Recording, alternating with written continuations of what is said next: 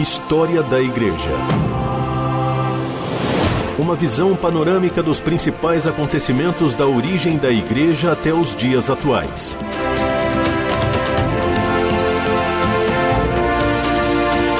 A apresentação do pastor e historiador Marcelo Santos. Que bom estar com você mais uma vez nesse espaço aqui, querido ouvinte da RTM.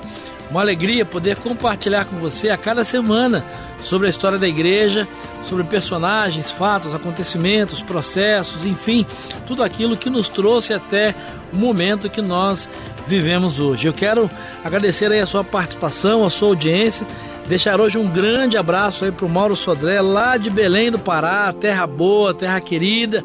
Um grande abraço à turma lá de Belém e deixar um grande abraço para o Mauro aí, todos os nossos ouvintes lá de Belém do Pará. Eu quero hoje entrar com você e, na verdade, é, trazer para você um pouco da história ah, do protestantismo, né? E como é que a gente faz esse link?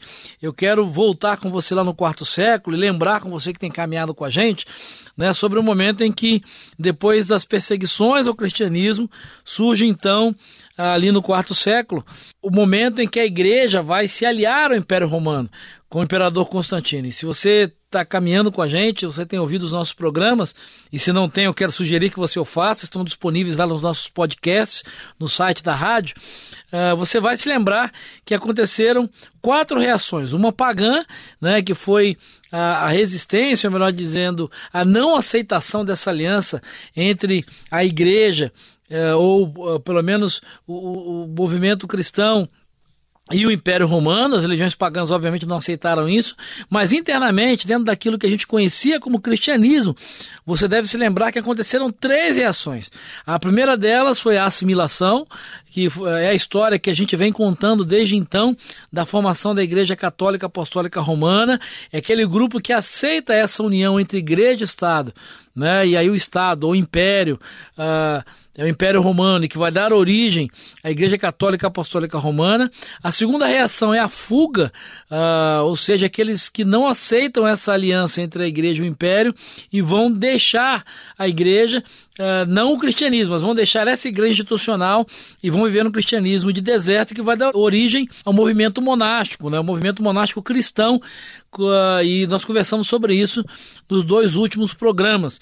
E existe uma terceira reação, então, que fica aí durante mais de mil anos né, oculto, ou pelo menos nas sombras da história oficial, que a gente chama de resistência, ou seja, são aqueles cristãos que não aceitam essa assimilação, não aceitam essa aliança entre uh, o cristianismo e o poder uh, romano, o poder político do império, mas também não fogem, eles ficam ali dentro resistindo e tentando fazer prevalecer a essência daquilo que eles entendiam que era o cristianismo neotestamentária. Então é a turma da resistência que durante mais de 1.200 anos uh, fica ali dentro dessa estrutura que vai sendo consolidada uh, dentro do Império Romano, da Igreja Católica Apostólica Romana, resistindo, e por isso eu, eu dou essa denominação resistência, resistindo a todas essas mudanças. E obviamente, né, muitos são presos, muitos são martirizados, tratados como hereges sofrem açoites, sofrem uh, perseguições, uh, e a grande maioria desses homens e mulheres são personagens desconhecidos da história, são homens e mulheres anônimos que têm um papel muito importante na história da igreja.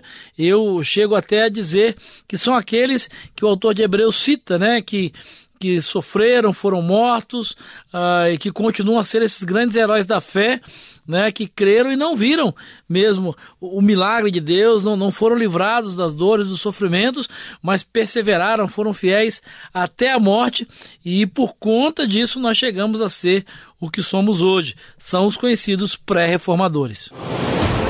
História da Igreja personagens e processos históricos para compreender o presente a partir da experiência do passado.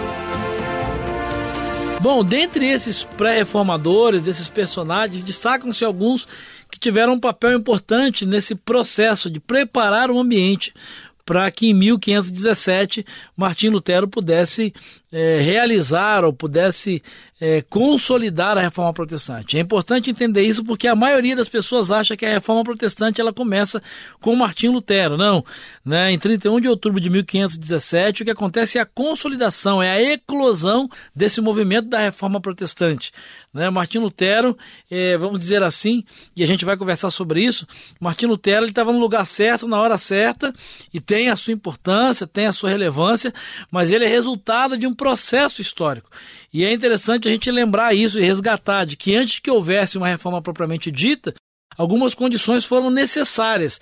Dentre essas, ah, duas revoltas principais durante os séculos 14 e XV, as quais a igreja ah, acabou não conseguindo reprimir. Ah, os místicos eles tinham tentado tornar a religião algo pessoal, mas os reformadores como John Cliff, John Hus e Jerônimo de Savonarola vão se empenhar uh, mais numa tentativa de fazer a igreja voltar ao ideal do Novo Testamento.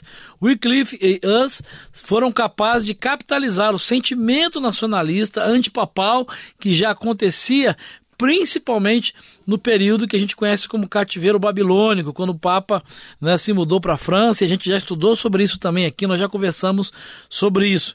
Então, a esse processo, a esse contexto aí que vai trabalhar esse pano de fundo para que a reforma protestante viesse a acontecer. E vale a pena então conhecer pelo menos três desses personagens. Né? O primeiro deles é John Wycliffe, que viveu entre 1328 e 1384. Nessa época, né, e aí o contexto, a gente está falando de Inglaterra, o povo inglês uh, uh, ele desagradava, né, ele, não se agradava ou não estava feliz por enviar dinheiro para um papa que estava na França, em Avignon, e que estava principalmente sob a influência do inimigo da Inglaterra, que era a França, e obviamente o rei francês. Esse sentimento né, nacionalista, natural, óbvio, ele aumentou o ressentimento real e da classe média por causa do dinheiro que era desviado do tesouro inglês através né, das ofertas, das contribuições que a igreja arrecadava e enviava para a França e da administração do Estado inglês através dos impostos papais.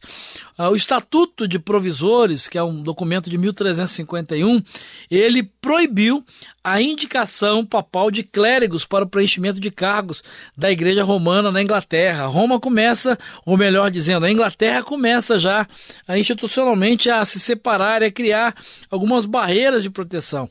Uh, o Estatuto de Premier, que é um outro documento de 1353, ele vai proibir a prática clerical de apelar das cortes inglesas para o Papa em Roma.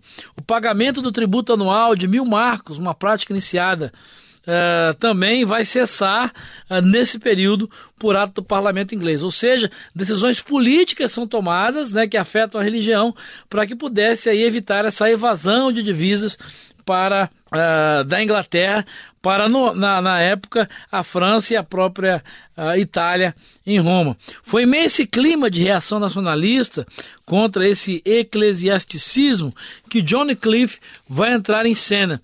Ele foi ajudado pelo poderoso uh, De Gaunt, que era um personagem político muito envolvido na época, e ele consegue desafiar o Papa. E Cliff, ele vai era um professor universitário, ele ensina na Universidade de Oxford na maior parte da sua vida e tem um papel muito importante nesse processo. História da Igreja. O passado e o presente contam a história da Igreja nos tempos atuais. Qual é a contribuição de Wycliffe nesse processo uh, antes da reforma protestante. Em uma de suas obras, que é de 1376, essa obra era intitulada Sobre o Senhorio Civil, ele exigia uma base moral para a liderança eclesiástica, onde Deus concedia aos líderes eclesiásticos o uso e a posse dos bens, mas não a propriedade como um depósito a ser usado para sua glória. Essa doutrina agradava aos nobres que esperavam se apoderar das propriedades da Igreja de Roma. John Cliff vai defender essa, essa ideia né, de que os líderes eclesiásticos eles tinham o uso uh, e até a posse dos bens, mas eles não eram proprietários uh, dos bens. Então isso uh, vai desagradar, obviamente, a igreja, a figura do Papa.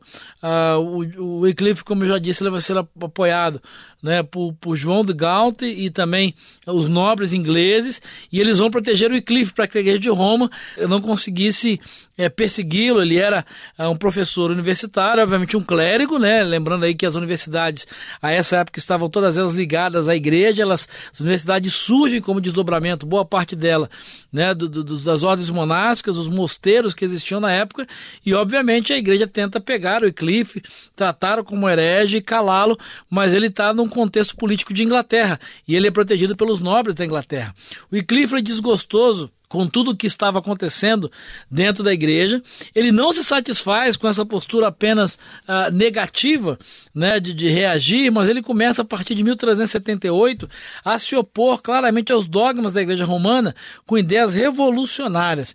Ele vai em 1382 atacar a autoridade do Papa, dizendo num livro que Cristo e não o Papa era o chefe da igreja. Você imagina o que é isso a essa altura da Idade Média, lembrando aí que nesse processo, a gente já estudou sobre isso, né, tá sendo consolidada a figura do Papa, né, Inocêncio III, que é o Papa mais poderoso de toda a história, contemporâneo aí de, desse mesmo uh, período, dessa mesma época, pelo menos, aí de, de Wycliffe, então há, há um, um, fortalecimento da figura do Papa e isso gera realmente alguns conflitos. Wycliffe também vai afirmar que a Bíblia, não a igreja, era autoridade única para o crente e que a igreja romana deveria se modelar segundo o padrão da igreja do Novo Testamento.